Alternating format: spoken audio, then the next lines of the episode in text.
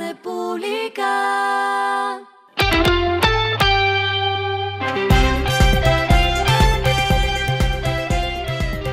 Al final de la jornada, esto es lo que debes saber sobre el comportamiento de los negocios, las finanzas y la economía. Las movidas de hoy fueron. Hoy se esperaba en la Bolsa de Valores de Colombia las acciones de Back Holding International, compañía que surgió tras la separación del Banco de Bogotá y Leasing Bogotá SA Panamá pero la acción fue suspendida por una propuesta de OPA presentada por Rendifin SA, empresa controlada por Luis Carlos Sarmiento Angulo y propietaria de 3,6% del Grupo Aval. Esta última buscaría incrementar su participación en BHI, por eso busca entre 5% y 15% de las acciones disponibles y cada título será cancelado a 293 pesos. La organización Terpel, a través de su marca Terpel Voltex, inició la operación de suministro de energía en dos nuevos patios de carga eléctrica en la localidad de Fontibón.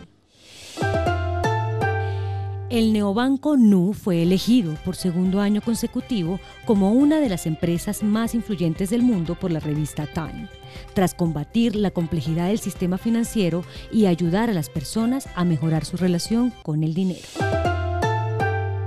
lo que está pasando con su dinero.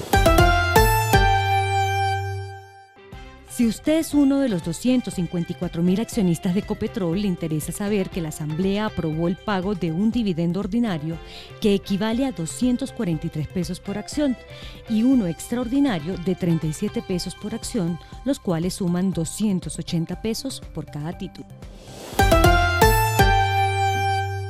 Los indicadores que debe tener en cuenta.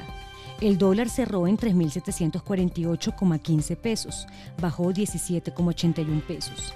El euro cerró en 4.170,19 pesos, bajó 4,37 pesos.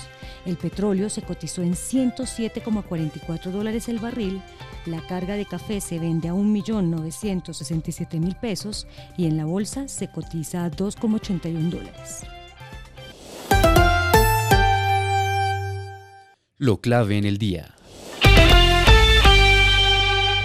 El Departamento Administrativo de la Función Pública elaboró el decreto que autoriza el ajuste salarial de 7,26% para los empleados del sector público de las entidades nacionales en la vigencia de este año.